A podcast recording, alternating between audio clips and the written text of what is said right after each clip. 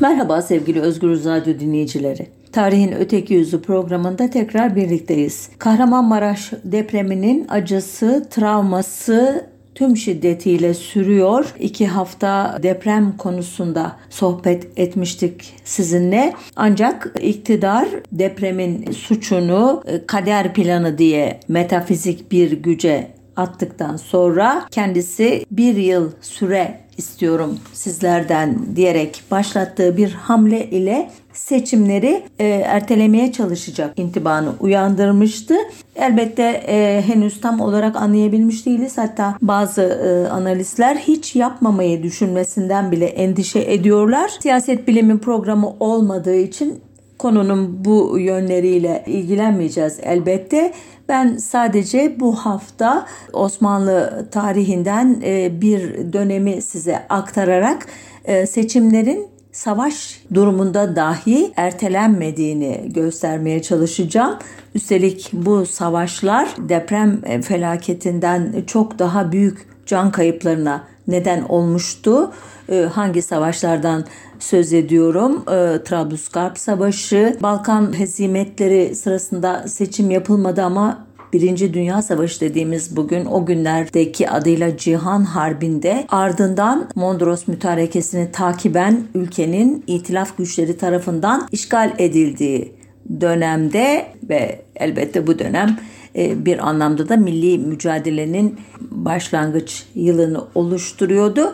Sonuçta 23 e, Temmuz 1908'de İttihatçı Taşnak İttifakı'nın Abdülhamit'e meşrutiyeti ikinci kez ilan ettirmesi, kanunu esasiyi yeniden yürürlüğe koymasını sağlaması ve e, bu anayasanın e, mütemmim cüzü olan Meclisi Mebusan'ı faaliyete geçirmeye mecbur kılmasından sonra 1900 8, 1912, 1914 ve 1919 yıllarında e, hepsinin de arka planında son derece sert e, çatışmaların, savaşların yaşandığını e, tekrar hatırlatırsam e, son derece gerilimli dönemlerde seçim yapıldığını Şimdi size örnekleriyle, hikayesiyle anlatacağım. 23 Temmuz 1908'de meşrutiyet ilan edildiğinde ülke Abdülhamit'in 31 yıl süren ilk yılını saymıyoruz.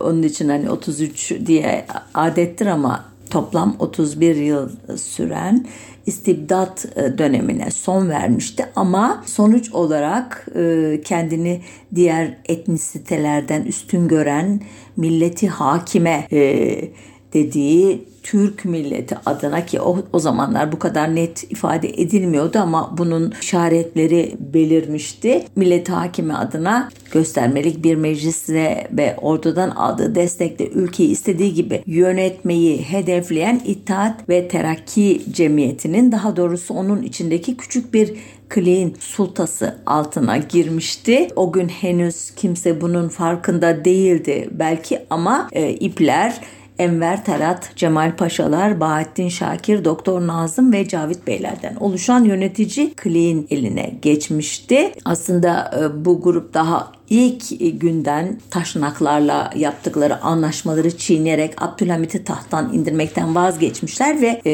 devrimci olmadıklarının işaretini vermişlerdi. Daha sonra da kilit noktalara adamlarını yerleştirmekle yetinmişler ve esas olarak anayasanın e, savunuculuğuna soyunmuşlardı. Bunun nedenleri bu programın konusu değil. 1908 ile ilgili bir programda yapmıştık e, bu mecrada. Onu bulup dinleyebilirsiniz. Daha ayrıntılı öğrenmek için bu süreci. Elbette şunu iddia etmiyorum yani her şeyi anlatmıştım o programda demiyorum ama şu andakinden çok daha genişti elbette. Konumuzla ilgili dönemeçleri hatırlatırsam 30 Temmuz'da hafiflik kaldırılmış. O gün Rumeli'deki hapishanelerden çeşitli suçlardan mahkum olan pek çok kişi firar etmişti. Bu Anadolu'daki hapishanelerde de duyulunca oralarda da böyle e, e, kaçma teşebbüsleri, kalkışma teşebbüsleri olunca 13 Ağustos'ta genel af ilan edildi. E, ki muhalifler bunu daha sonradan İttihat Terakki'nin fahiş hatası olarak niteleyecekti ama İttihat Terakki Cemiyeti e, meşrutiyete giden yolda da sık sık bu tür suçluları istihdam ettiği için aslında onun hatası değil bir e, stratejisi idi diyeyim öyle geçeyim. Bu gelişmelerden İngilizler memnundu ama e, Kamil Paşa e, e, hükümeti vesaire dolayısıyla ancak İttihat Terakki kısa sürede Alman etkisine girdi. Bu fırsattan yararlanan Avusturya Macaristan e, İmparatorluğu 5 Ekim'de Bosna Hersek'i ilhak etti. Aynı gün e, Bulgaristan Prensliği bağımsızlığını ilan etti. E, işte İttihat Terakki de Bosna mallarına özellikle de Festlere yönelik bir boykot örgütledi. O, bunu da bu mecrada anlatmıştım başlı başına bir programda.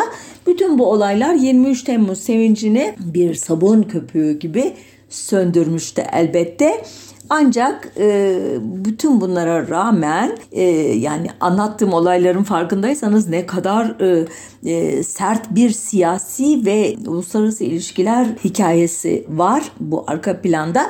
Buna rağmen e, İttihat Terakki ve Taşnak e, İttifakı e, meclisi mebusan seçimlerinin o yılın Kasım ve Aralık aylarında yapılmasını kararlaştırmıştı bile. Seçimlerde uygulanacak olan usuller bu seçim tarihinin ilk programında anlattığım üzere 1877 meclisinde görüşülen İntihab-ı Mebusan kanununa göre belirlenmişti ki bu kanunda hatırlarsanız iki dereceli idi seçimler. Ee, birinci seçmen denilen kişiler ikinci seçmen denilen az sayıda kişiyi seçiyordu. Onlar da mebus olacak kişileri seçiyorlardı. Gerek bu birinci ve ikinci seçmenlerin belirlenmesi e, e, süreci yüzünden gerekse e, ülkenin çok geniş bir coğrafyada dağılmış durumda olan işte sancakları, vilayetleri gibi e, işte idari bölümlerinin temsilinin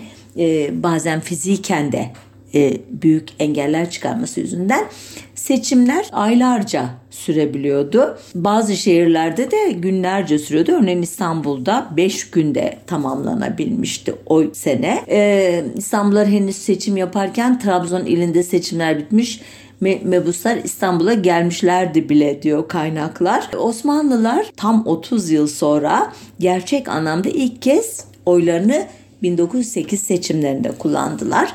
Kanuna göre her 50 bin erkek nüfusa bir mebus düşecekti. E, kimler e, mebus olabilirdi e, anlamak için kimler olamaz diye söylemek bence daha kolay olacak. Birinci seçmenler için 25, ikinci seçmenler için 30 yaşını bitirmemiş olanlar mebus olamazdı. Osmanlı vatandaşı olmayanlar elbette olamazdı.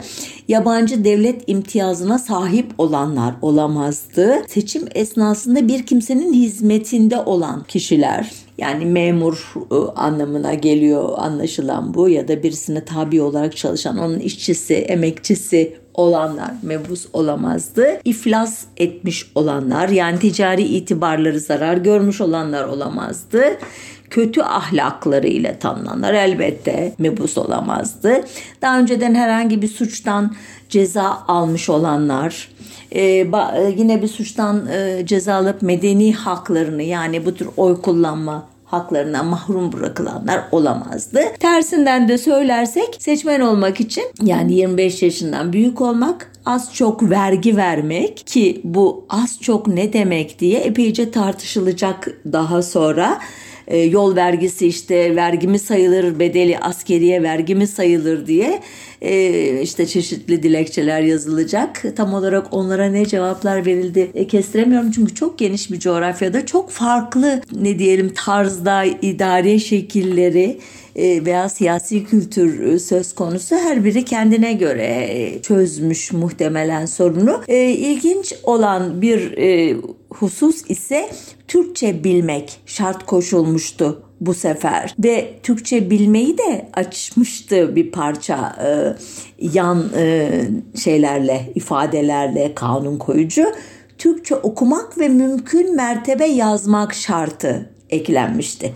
Artık herhalde adını soyadını veya soyadı yoktu o zaman ne bileyim işte kendisine verilen basit bir metni kağıda geçirebilmesini belki de, e, de e, izleyerek gözleyerek karar veriyorlardı ya da ilk mektep mezunu en azından olması gibi ama böyle bir şart yazılmamış onu belirteyim.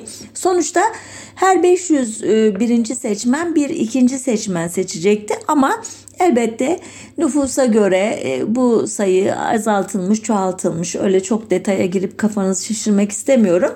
Ama genel olarak her gün 301. seçmen başlarında imam, papaz, haham veya muhtarla hangi cemaatin e, ağırlıkta olduğu bir seçmen grubuysa bu demek e, onlardan biri başlarına veriliyor. Sandık başına gidiyorlar. Oylarını kullanıyorlar. E, çok heyecanlı bir olay elbette. Tam 121 sancakta seçim yapılmış. Sisan ve Cebele Lübnan e, da seçim yapılmamış. Oralar belli e, muhtariyetleri olan e, yerler çünkü İstanbul'da bir temsil ihtiyaçları yok. E, Libni ve Taşoz adaları nüfusları az olduğu için birleştirilerek seçime gitmiş. E, Romanya e, sınırları içerisinde Tuna Nehri üzerinde Ada Kale diye çok özel bir yer var. Orada da bir 5-600 seçmen varmış. Onlar da e, te, orada e, ne diyelim seçim yapmasınlar da İstanbul'a dahil olsunlar denmiş ama oylarını orada kullanmışlar. Sayım İstanbul seçimiyle birlikte bağlanmış. Bu seçime e, esas olarak e, söylemem gerekeni unuttum. İki fırka katılıyor. Biri İttihat Terakki Cemiyeti ve Ahrar Fırkası. Bu yüzden de ilk çok partili seçim diye tanımlanıyor. Ancak şunu söylemek gerekirse ikisi de tam fırka, parti niteliği kazanmış örgütler değil.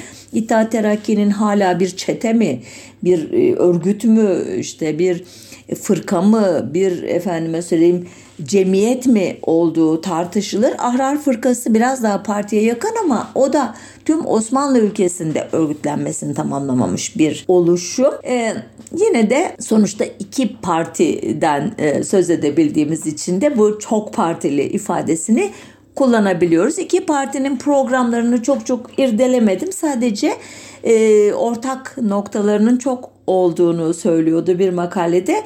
O da seçmen yaşının 21'e indirilmesi, vergi verme şartının kaldırılması ve her 50 bine değil her 25 bin kişiye bir mebus seçilmesini programlarına koymuşlar. İttihat Terakki Cemiyeti aslında e, o dönemin en güçlü örgütü fakat ilginç bir şekilde her sancakta doğrudan kendisine mensup e, böyle onun ideallerini, onun ideolojisini temsil eden aday bulmakta zorlanmış ama e, elbette bir vakum etkisiyle aslında atıyorum şeyhtir, imamdır bilmem ne eşraftan biridir aslında siyasetle ilgilenmeyen biridir ama güçlü olan merkezi elinde tutan partinin desteğini aldığı andan itibaren e, doğal olarak o partiye doğru bir akışkanlık içerisine giriyor ki bunu seçimlerin sonucunda e, çok net bir şekilde göreceğiz. E, en iyi çalışmayı Rumlar yapmış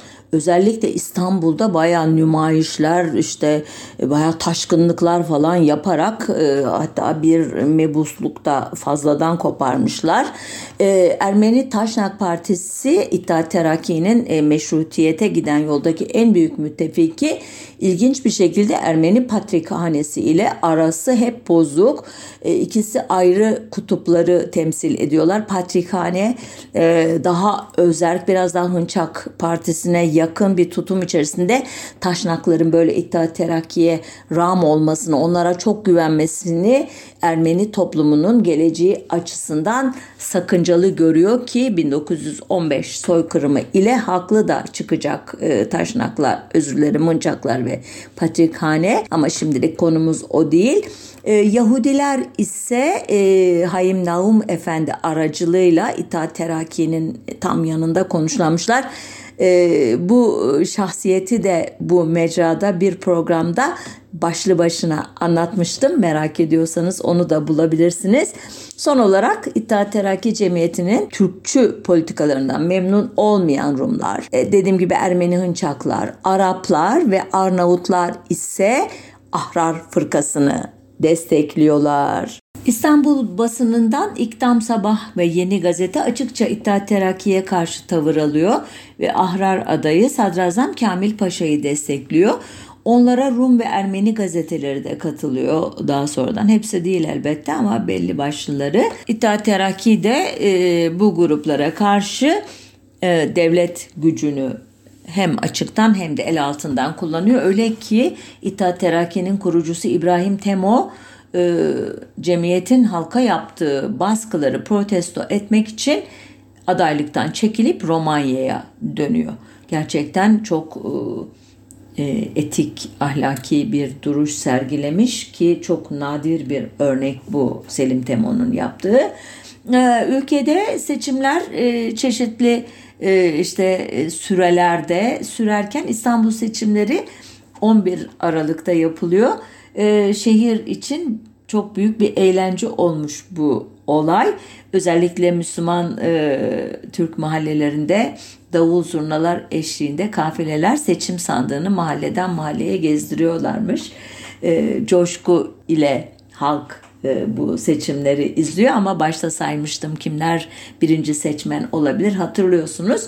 Herkes oy kullanamıyor ve elbette sadece erkekler oy kullanıyor. Onu da söylemedim galiba başında. Erkek olmak şart. Kadınların seçme, seçilme hakkı yok e, henüz. Ta ki 1934 yılına kadar böyle devam edecek biliyorsunuz. Neyse biz e, dönemimizde kalalım. 11 ee, Aralık günü 512 ikinci seçmenden 507'si e, mebus sandığının başında ana sandığın başında toplanmış o sandıkta allı yeşilli bayrağı sarılmış bando mızıka eşliğinde sandık alayıyla getirilmiş oraya. Sonunda seçim e, yapılıyor ve İstanbul'dan İttihat Terakki Cemiyeti'nin desteklediği 5 Müslüman ve 5 e, gayrimüslim e, seçiliyor mebus olarak. Bu e, ilginç bir e, oran. Aslında o tarihte İstanbul'da 268.458 Müslüman, 75.776 e, Rum, 29.042 Ermeni, 10.649 Musevi, 792 Katolik, 277 Süryani olmak üzere toplam 385.039 e, erkek nüfus yaşıyormuş.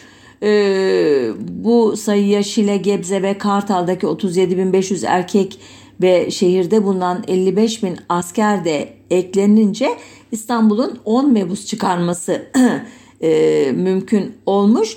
Ancak e, rakamları siz oranlayamayabilirsiniz. Ben sizin yerinize yapayım o işi.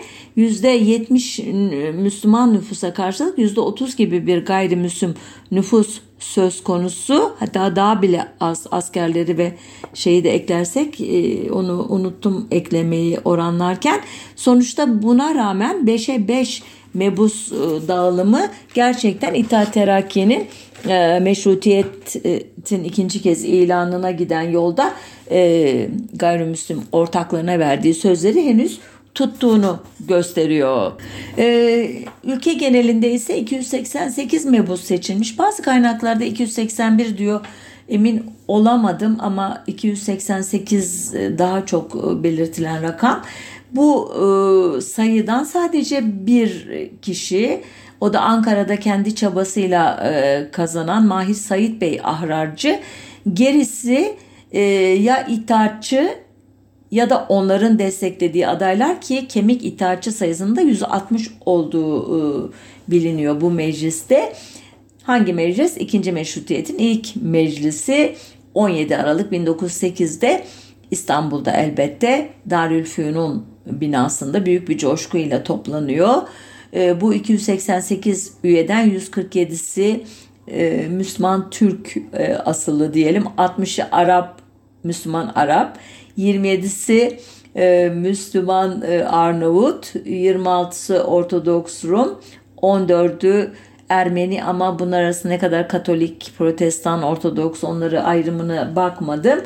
10 Slav ve 4 Yahudi mebus var. Bu Darülfünun binasında uzun süre toplantıları devam ediyorlar ama 14 Kasım 1909'da Çırağan Sarayı'nda tam toplanacakken yangın çıkıyor. Bunun üzerine Fındıklı'daki Nazıma Sultan yalısına taşınıyorlar ki daha sonra da Meclisi Mebusan binası yapılacak oraya ve cadde bugün o adla anılıyor.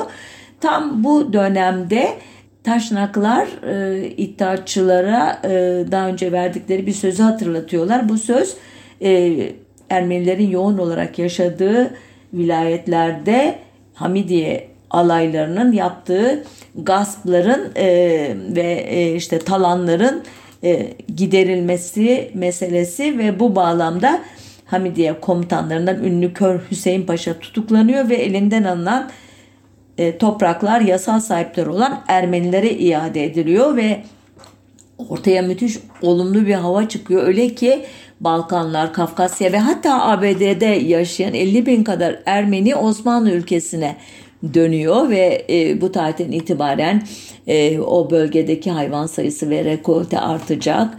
E, kısacası ülkede bir umut, bir mutluluk havası egemen olacak ki cemiyetin e, temel hak ve özgürlükleri genişletmek e, ve e, Ermeni e, müttefiklerine verdiği sözleri tutmak gibi bir amacının olmadığı kısa sürede anlaşılacak.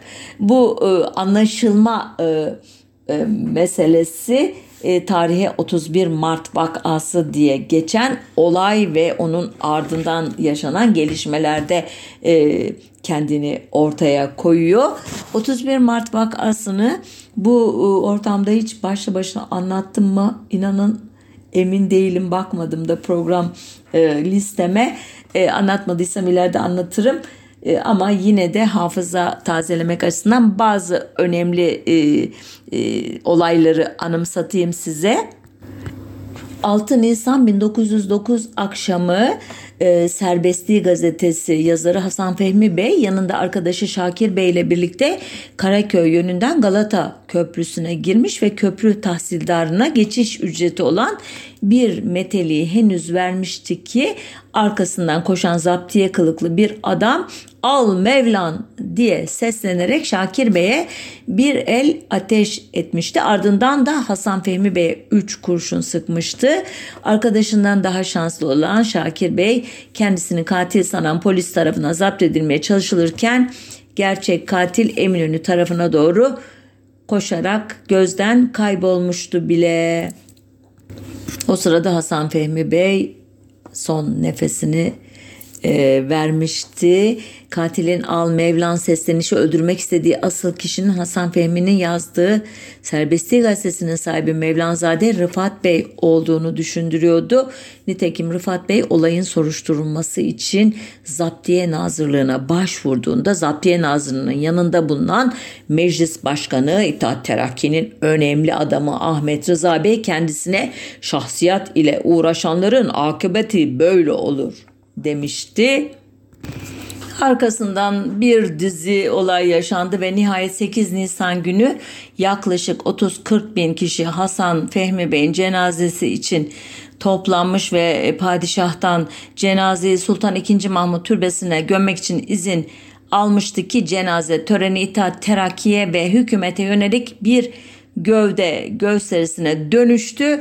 Bundan sonra yaşananlar doğrudan konumuzla ilgili değil. Dediğim gibi tarihe 31 Mart vakası adıyla geçen büyük kalkışma yaşandı. Diyeceksiniz ki 6 Nisan'da öldürülüp 8 Nisan'da gömülen e, Hasan Fehmi Bey'in ardından yaşanan olayın adı nasıl 31 Mart vakası olur? Bu e, takvim e, cilvelerinden biri 31 Mart 1325 e, Rumi takvime göre e, e, bir tarih e, 31 Mart vakası adı buradan geliyor. Halbuki miladi takvimde 13 Nisan 1909'a e, rastlıyor bugün.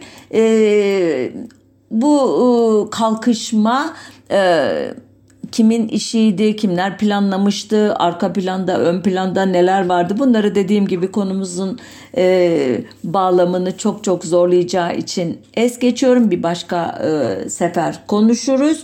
Sonuçta Selanik'ten e, çağrılan hareket ordusu bastıracak e, İstanbul'daki kalkışmayı 1900 9 yılının yine o günlerinde Adana'da yaşanan Adana ihtişaşı diye e, bilinen ve yine bu mecrada uzun uzun anlattığım olayın e, da e, bastırılmasından sonra İttihat Terakki ile Taşnakların arasındaki ilişkiler limonileşmeye başlayacak ve İttihat Terakki artık gizli ajandasını aşikar et, ederek e, e, başından beri muhtemelen planladığı şekilde iktidara tam anlamıyla e, el koyma e, konusunda adımlarını atmaya başlayacak. Tabii ilk adım 27 Nisan 1909'da Abdülhamit'in tahttan indirilmesi ve Selanik'e sürgüne gönderilmesi. 5 e, e, Mayıs 1909'da Hüseyin Hilmi Paşa e, kabinesinde Talat Bey'in dahiliye nazırı yapılmasıyla hükümet işlerinin iyice İttihat Terakki Cemiyeti'nin merkez komitesinin eline geçmesi e, bu arada arka planda bir sıkı yönetim ilanı var. Onu söylemeyi unuttum da padişahın hallinden önce e, başlayan ve 15 Temmuz'a kadar sürecek sıkı yönetimde tabii bu yönetici kadronun elini güçlendiriyor. Ardından e, bir dizi e, kanun e, çıkaracak e, bu kadrolar. E, 17 Haziran 1909'da kamu toplantıları kanunu Türkçeleştirerek okuyorum. Bu kanunda protesto ve toplantı ve gösteri e, yapmak imkansız hale gelecek adeta. 31 Temmuz 1909 tarihli e, matbuat kanunuyla basın özgürlüğü ciddi ölçüde kısıtlanacak. E, 15 Ağustos 1909 tarihli grev kanunuyla grev yapmak, 23 e, Ağustos 1909 tarihli cemiyetler kanunuyla örgütlenmek, e, adeta e, iktidarın iki dudağı arasına yerleşecek ortada kanun var ama bunların uygulanması veya uygulanmaması elbette siyasi gücü elinde tutanın tasarrufunda maalesef bu coğrafyada. Ancak en önemli e, değişiklik e, 1876 e, tarihli kanunu esası de yapılacak. 21 Ağustos 1909'da yürürlüğe giren e, bu değişikliklere göre padişahın yetkileri büyük ölçüde kısıtlanacak. Buna karşılık meclisin etki, yetkileri e, arttırılacak. Uzun uzun girmiyorum e, neler içerdiğine bu anayasa değişikliğinin. Arkasından yeniden kısıtlamalar geliyor. Ne bunlar? 30 Ocak 1910'da Ahrar Fırkası kapatılıyor. 9 Haziran 1910'da Sadayi Millet Başyazarı Ahmet Samim Bey öldürülüyor. 10 Temmuz 1911'de Şehran gazetesi başyazarı Zeki Bey'in öldürülmesiyle ortam iyice geriliyor. Hükümette ortada dolaşan söylentilere dayanarak muhalifleri tutuklarken yine de e, bir grup ki bunlar e, Prens Sabahattin'in e, Ahrar Fırkası'ndan ayrılmış bir grup 21 Kasım 1911'de Hürriyet ve İtilaf Fırkası'nı kuruyorlar. Böylece İttihat Terakki Cemiyeti'ne güçlü bir rakip geliyor görünüşte. Ancak dönemin tanıklarına göre iki parti arasında ciddi bir fark yok. Örneğin İstanbul'daki Rus sefaretinin baş tercümanı Mandelstam hatıratında diyor ki itilafçıların ayırt edici özelliği ittihatçılara duydukları kişisel nefret. Zaten partinin sloganları da İttihatçıların tümü masondur, Yahudidir, işte Yahudiler Osmanlı borçlarının e, en büyük gerekçesidir. Onlar başını çekiyor. Ya da işte İttihat Terakki'nin renkleri olan kırmızı beyaz mason renkleridir. E, daha durmuyorlar buradan bu Yahudilerin hepsi İttihatçıların casusudur ve nihayet 31 Mart hazırlayanlar dönmeler Yahudiler ve İttihatçı masonlardır diyen bu Hürriyet ve İtilaf fırkası elbette e, Osmanlı ülkesinin e, özlediği, arzu ettiği liberalleşmeyi sağlama kapasitesine sahip değil. Halbuki Prens Sabahattin tam anlamıyla e, Batı tipi özellikle İngiliz tipi bir liberal siyasanın e, temsilcisi idi. Ancak Hürriyet ve İtilaf Pırkası e, ona da bir anlamda ihanet ediyor. Gerçi Prens Sabahattin de ciddi bir itaatçı düşmanı olarak bu e, siyasalardan belki de çok çok rahatsız değildi. Bunu o programda biraz anlatmıştım. Girmiyorum e, detayına. Ama ortada artık iki parti olunca e, diğer e, etnik grupların e, mebusları da e, saflaşma açısından bu iki partiyi bir kutup olarak görüyorlar. Örneğin e, Prens Sabahattinci e, ademi merkeziyetçilik fikri 26 e, Rum mebusun dahil olduğu Rum fırkasını çok etkiliyor. E, radikal görüşlü Ermenilerin bir bölümü de sırf Taşnak Sütun'a muhalif olabilmek için Hürriyet ve İtilaf Fırkası'nda birleşiyorlar. Arap ve Arnavut mebusların kurduğu Mutedil Hürriyet Perberan Fırkası, muhafazakar Müslüman Türklerin kurduğu e, Ahali Fırkası, e, Osmanlı Demokrat Fırkası ve Osmanlı Sosyalist Fırkası gibi e, fırkalar da Hürriyet ve İtilaf Fırkası etrafında toplanıyorlar. Tabi Ahrar Fırkası da var e, hala o sırada. E, e, sonuçta iki kutuplu bir siyaset ortamı sırasında bu taraflar kozlarını İstanbul Mebusu ve Hariciye Nazırı Rıfat Paşa'nın Londra Büyükelçiliğine atanmasıyla ortaya çıkan boş üyelik için Aralık 1911'de yapılan ara seçimde paylaşıyorlar. Hürriyet ve İtilaf Fırkası'nın adayı tanınmamış genç bir gazeteci Tunuslu Tahir Hayrettin Bey e, İttihat Terakki'nin güçlü adayı Dahiliye Nazırı Memduh Bey'e karşı tek oy farkla ki 195'e 196 oyla mebusluğu kazanınca İttihat ve Terakki'de alarm zilleri çalmaya başlıyor. Ve diyorlar ki bu iş böyle gitmez. Biz böyle e, bıçak sırtı bir çoğunlukla planlarımızı gerçekleştiremeyiz. Bizim mutlaka mecliste güçlü bir çoğunluğa sahip olmamız gerekir. Bunun için de e, önce bir kanunu esaside değişiklik yaptırmaya çalışıyorlar. Onu başaramayınca da bir e, atraksiyonla 18 Ocak 1912'de meclisi feshettirerek seçime gitme kararı aldırıyorlar. Ki bu ilk erken genel seçim bu topraklardaki. Ülke genelinde Ocak ve Mart aylarında bazı yörelerde Mayıs ayına kadar süren bir seçim dönemi olacak bu. İttihatçıların muhalifleri sindirmek için kullandıkları şiddet yöntemlerine atıfla da sopalı seçimler ya da dayaklı seçimler diye geçecek ee, bizim e, literatürümüzde. Neler yapıldı, neler e, saymakla bitmez. İttihat Terakki'nin seçimi kazanmak için uyguladığı yöntemler arasında fiili elbette saldırılar, korkutmalar, sopa atmalar falan var. Ama aynı zamanda devlet olanaklarını kullanarak e, etkilemeye çalışıyorlar. Gerek propaganda anlamında gerekse e, işte oy verme e, e, eylemini etkilemek olabiliyor bu ki asker ve sivil devlet memurları bizzat kullanılıyor bu işte. Pek çok kaza ve sancakta mülki amirler değiştiriliyor. İttihat Terakki'ye yakın olanlar atanıyor. Ee, başkalarının adına oy kullanmak, oy sayımında hile yapmak gibi yolsuzluklar da dahil yöntemlere. Ee, ve İttihat Terakki'nin önemli bir muhalifi filozof Rıza Tevfik örneğin Büyük Adada verdiği konferans sı yetkililere bildirmediği gerekçesiyle e, toplantısı basılıyor, kendisi dövülüyor. Ardından 25 gün hapse mahkum ediliyor e, ve bu ortamda gidilen seçimlerde e, Hürriyet ve İtiraf Fırkası'nın yaptığı tek e, şey ya da e, ne diyelim kullandığı e, araç din oluyor onlar da e, İttihat Terakki'nin halkı dinsizleştireceği, çocuklara şapka giydireceği ki o sırada fes falan giyiyor çocuklar da minicik kafalarına. Şapkada gavurluk alameti biliyorsunuz.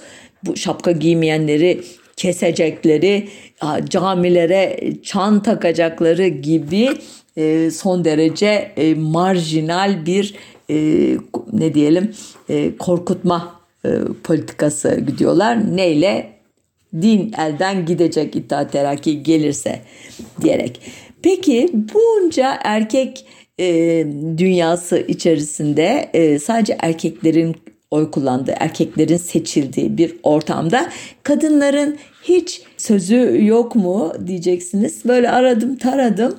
1912 e, Sopalı seçimleri sırasında e, Nesibe Hanım adlı bir e, işte Osmanlı hanımefendisi İngiltere'deki oy hakkı mücadelesini anlattığı bir e, konuşmasında şöyle demiş. Biz daha bir hakkı siyasi isteyecek kadar cüretkar değiliz hanımlar. Yalnız şimdilik hukuk medeniye, insaniyet hakkı, yaşama hakkı istiyoruz. Bu kadar e, pes perdeden e, konuşuyor dönemin kadınları. Halbuki itaat terakki e, göstermelik de olsa kadınları içeren pek çok cemiyet işte yardım kuruluşu kurmuş. Çünkü e, 1911 e, Trablusgarp e, Savaşı onu takip eden 1912-13 Balkan hezimetleri sırasında toplumu e, milliyetçi e, ve e, ona eklemlenmiş dini söylemle e, işte ordunun ve siyasi iktidarın arkasında konumlandırmak için bu tür e, ne diyeyim araçlar her türlü araca ihtiyaç var. Bunlar arasında da bu cemiyetler ve bu cemiyetlerin bir parçası olarak da kadınlar var elbette. Ee, bu e, dönemde söylemeyi unuttum. Biraz önce adını andım ama e, Trablusgarp Savaşı sürüyor. 1912 e, seçimleri buna rağmen yapılıyor. E, İttihatçıların yaygın terörü karşısında fiilen 278 veya bazı kaynaklarda 284 üyeli meclise ancak 15 muhalif mebus girebiliyor. Bu 15 üye de açıktan muhalif olmayıp bir kanuna red oyu verdikleri için sonradan muhalif grup sayılmışlar aslında. E, bu yüzden de e, meclis dışında kalan e, İttihat Terakki düşmanları bu meclise meclisi mensuban yani mensuplar e, meclisi diyorlar bir ironi yaparak meclisi mebusan yerine 12 Nisan 1912 günü Fındıklı'daki Nazıma Sultan Yalısı'nda açılmış bu mecliste. 284 mebustan ancak 105'i gelmiş. Ee, İtalyanların Trablusgarp Savaşı yüzünden Çanakkale Boğazı'nın ablukaya almaları yüzünden Yemen milletvekili e, gelememiş. Daha sonra gelmeye kalktığında da zaten e, meclis feshedilmiş durumda ki biraz sonra anlatacağım o fesih olayını da. E, sonuçta İttihat Terakki e, ezici çoğunluğuna rağmen meclis dışı güçlü muhalefet yüzünden iktidar oldu ama muktedir olamadı deniyor. E, sadece sivil muhalefeti ordu içinde gelişen halaskar zabitan grubunun da baskısı var elbette ve nitekim bu grubun e, gazetelerde yayınlanan sert bildirileriyle e, Sadrazam Mehmet Said Paşa e, hükümetinin istifa etmesine neden olduğu biliniyor. E, Türkçesiyle kurtarıcı subaylar e, ya da kurtarıcılar e, diye çevirebilirim bu adı. Hürriyet ve İtiraf Fırkası yanlısı bir silahlı grup e, halaskar zabitan.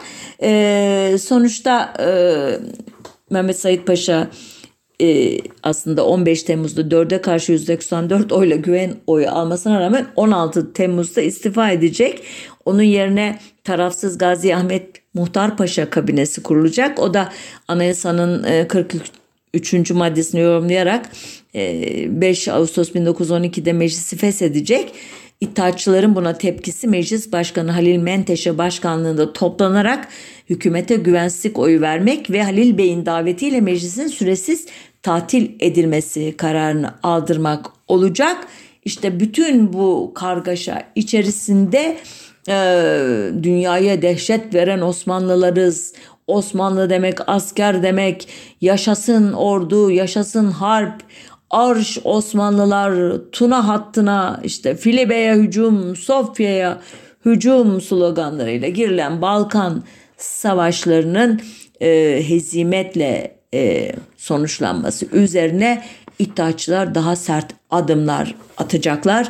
Balkan savaşlarında böyle bir cümleyle geçtim ama bu ortamda başlı başına bir programda anlatmıştım onu lütfen size zahmet olacak ama merak ediyorsanız o programı bulup dinleyebilirsiniz. Yine anlattığım ama yine e, ana hatlarıyla e, hafıza tazelemek iyi olur diye düşündüğüm olay 23 Ocak 1913 günü iddiaçıların büyük bir kalabalık halinde Kamil Paşa hükümetinin düşmana terk etmeye hazırlandığı Edirne için sloganlar atarak Baba Ali'ye yürümesi ve Enver Bey ve 20-30 kişilik grubun e, kendi menfaatlerini düşünen kabiliyetsiz ve enerjisiz paşaların memleketi uçuruma götürdüğü iddiasıyla e, iktidara el koyması kanlı bir e, darbe e, sonucu.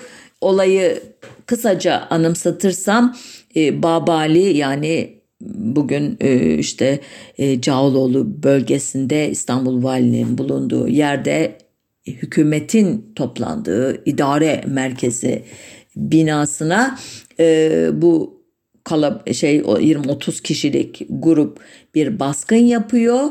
E, muhafızlar gelenlere engel olamıyorlar çünkü kumandanları da iddiaçıların işbirlikçisi. Sonuçta e, kalabalığa engel olmak isteyen iki subay ve bir komiser vuruluyor. Bu sırada Harbiye Nazırı Nazım Paşa küfrederek siz beni aldattınız diye e, baskıncıları çıkışırken İttihat Terakki'nin tetikçisi Yakup Cemil tarafından öldürülüyor. Ee, sonra sadrazama silah zoruyla bir istifaname yazdırılıyor. Ee, dahası Enver Bey İttihat Terakki'nin diğer güçlü adamı görülmemiş bir cüretle silahlı olarak padişahın karşısına dikilip Mahmut Şevket Paşa'yı sadrazam tayin ettiriyor. Tarihe Babali baskını diye geçen bu olayla İttihatçılar başımızın üstünde hala demokrasinin kılıcı gibi sallanan darbe geleneğini de başlatmış oluyorlar. Ardından İstanbul'da sıkı yönetim ilan edilecek. Muhalif gruplara karşı tam bir sürek avı başlatılacak. 30 Mayıs'ta Edirne'nin tüm mücadelelere karşı e, kesin olarak e, Bulgarlara kaybedilmesinden sonra Enver Bey'in itibarı çok azalacak ama muhalefetin 11 Haziran 1913'te Mahmut Şevket Paşa'yı Harbiye nezaretinden çıktığı sırada öldürülmesiyle durum tam tersine dönecek. O sırada İstanbul Polis Umum Müdürü olan İttihat Terakki'nin 3. önemli adamı Cemal Paşa anılarında bu suikastten hükümetin haberi olduğunu söylüyor. Cemiyetin bu suikaste kasıtlı olarak göz yumduğunu bu yolla hem 31 Mart vakasını bastıran e, Selanik'ten gelen hareket ordusunun e, komutanı Mahmut Şevket Paşa'dan hem de muhaliflerden kurtulmayı planladıklarını ima ediyor. Aslında Mahmut Şevket Paşa e, ordunun güçlü adamı olarak İttihat Terakki'nin karşısındaki en büyük güç odağı. Onun varlığı İttihat Terakki'nin planlarını gerçekleştirmesini engelliyor idi. Onu öldürdükten sonra elbette elleri serbestleşecek. Aralarında devlet memurlarında olduğu 320 kadar e, muhalifi Bahri Cedid vapuru ile Sinop'a sürecek iddiaçılar. Cemiyetin şansı Edirne'nin bir şans eseri geri alınmasıyla geri dönecek ve Birinci Dünya Savaşı'na kadar da sürecek. Ama biz oraya gelmeden şimdi seçim takvimine bakalım. Balkan Savaşları seçim e, kararı alındığı ve seçimle ilgili hazırlıklar başladığı halde bir anlamda engelliyor seçimin zamanında yapılmasını. Ancak e, savaş kaybedildikten hemen sonra 13 Ekim 1913'te hükümet seçim kararı alıp padişah iradesini de çıkartıyor. Seçimlerden önce e, seçim kanununda önemli bir değişiklik yapılmış. Ordu mensuplarının askerlik hizmetinde bulundukları süre içinde birinci ve ikinci seçmen olamayacakları hükme bağlanmış. Bu önemli bir değişiklik. Yine bir küçük parantez açalım. Bu seçimlerde peki kadınlar ne yapıyor, neler talep ediyor diye merak ederseniz ee, Osmanlı Müdafaa Hukuku Nısvan Cemiyeti ki bu da İttihat Terakki'nin kurdurduğu cemiyetlerden biri. Onun tüzüğünde şöyle ifadeler var. Ee, ne anlayacağız bakalım bu ifadelerden? Sadeleştirerek okumaya çalışacağım çünkü ağır bir Osmanlıca ile yazılmış. Şüphesiz ki bugün memleketimiz bir e, devrim ve canlanma e, dönemi içerisinde biz Osmanlı kadınları erkeklerimizin siyasi işlerine henüz akıl erdiremeyiz, karışamayız. Fakat bir e, sosyal hayat sahibi olmak itibariyle birleşerek ilerleme yoluna girerek e, hayat mesaimizi düzenlemeye, e, eğitimimizi ve seviyemizi yükseltmeye çalışabiliriz. Bu e, meşru hakkımızı eğer takip eder ve bunda e, mevcudiyet gösterebilirsek biz de bir gün memleketimizin önemli bir uzvu oluruz diyor kadınlar. Yani henüz siyasi bir e, talepte bulunamıyor daha çalışmamız lazım. Erkeklerin siyasetine aklımız ermez ama diye bir sürü cümle e, sarf ediyor. Fakat ilginçtir dernek ve onun yayın organı Kadınlar Dünyası e, sık sık e, batılı siyasi kadınların siyasi haklar konusundaki eylemlerini duyuruyor okuyucularına. Onların uyguladıkları yöntemleri, onların kazanımlarını aktarıyor. Yani bir çeşit propaganda faaliyeti yürütüyor kadınların siyasi hak kazanması uğruna. Ancak siyasi haklarla ilgili açık taleplerini bir türlü dile getirememişlerdi. Ocak, Nisan 1914'te yapılan 5. genel seçimler artık tek partili seçimlerdi. Meclisin neredeyse tamamı iddiatçı adaylardan oluşmuştu. 14 Mayıs 1914 günü ilk oturumunu yapan bu mecliste 144 Türk, 84 Arap, 13 Rum, 14 Ermeni, 4 Yahudi olmak üzere 259 mebus görev yapacaktı. Daha önceden e, Arnavutluk ve Makedonya kaybedilmişti ve nihayet Trablusgarp elden gidince e, meclisin e, etnik bileşimi ciddi bir şekilde değişiklik göstermişti. Bu en önemli değişiklik de daha önceki mecliste olan 18 Arnavut mebusun artık olmamasıydı. Buna karşılık Arap mebus sayısı 16 artmıştı. Bu meclis e, biliyorsunuz e, Cihan Harbi'ne girilmesi ve ondan e, hezimetle çıkılması döneminde görev yaptı. Tam 310 oturum toplanmışlar. Pek çok karar almışlar. Pek çok konuyu tartışmışlar ama tarihe maalesef Birinci Dünya Savaşı diye bugün andığımız o Cihan Harbi'nin e, Osmanlı Devleti tarafından yenilgiyle bittiğinin tescili anlamına gelen Mondros mütarekesini imzalayan kabineyi çıkarmakta var. Ahmet İzzet Paşa kabinesi e, imzalayacak bu anlaşmayı biliyorsunuz. Olumlu e, bir kararı da Rumi takvimden miladi takvime geçiş bu meclis tarafından alınmış kararlardan biri. Mondros Mütarekesi biliyorsunuz 30 Ekim 1918'de imzalandı. Kısa bir süre sonra Padişah 6. Mehmet Vahdettin e, meclisi mebusanı zorunlu siyasi sebeplerden dolayı kapattığına dair bir irade çıkardı. Bunu Dahiliye Nazırı Mustafa Arif Bey okudu meclisi mebusanda ve e, onun okunduğu gün 21 Aralık 1918 günü bu meclis fiilen kapandı. Bu tarihten sonra ilginç bir şekilde Osmanlı ülkesinde 33 kadar siyasi parti ve siyasi amaçlı dernek kurulmuş. Ee, bunların elbette başında Hürriyet ve İtilaf Fırkası geliyor. Daha önceden kurulmuş olan bir fırka bu. Artık İttihat ve Terakki Cemiyeti veya fırkası diye bir oluşum yok. Çünkü biliyorsunuz Mondros'un hemen ardından 1 e, Kasım gecesi İttihat Terakki'nin 7 kişilik lider kadrosu bir Alman e, torpidosuyla İstanbul'dan firar edecekler ve e, ortalık Hürriyet ve İtilaf Fırkası'na kalacak ama onun yanında dediğim gibi 32 örgüt daha var. Bunların başlıcalarının isimlerini sayayım e, belki merak edersiniz. Sosyal Demokrat Fırkası, Vahdedi Milliye Heyeti, Kürdistan Teali Cemiyeti, İngiliz Muhipleri Cemiyeti, Sulhü Selameti Osmaniye Fırkası, Trabzon ve Havalisi Ademi Merkeziyet Cemiyeti, Nigehban Cemiyeti Askeriyesi, Radikal Avam Fırkası,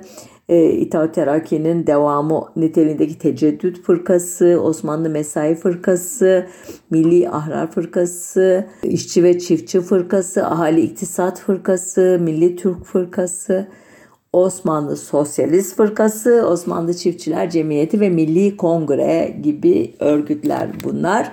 Bundan sonrası önümüzdeki seçim programının konusu olsun. 1919 ee, yılında Osmanlı Devleti'nin son seçimleri yapılacak. Ama bu sefer e, sahneye e, Ankara'yı temsilen Kemalist hareket çıkacak. Önümüzdeki hafta e, mı devam ederim yoksa atlayarak mı bu tür programları yaparım? Şu anda karar vermiş durumda değilim. Biraz da gündem belirliyor biliyorsunuz program seçimimi. E, burada noktalı virgülü koyayım.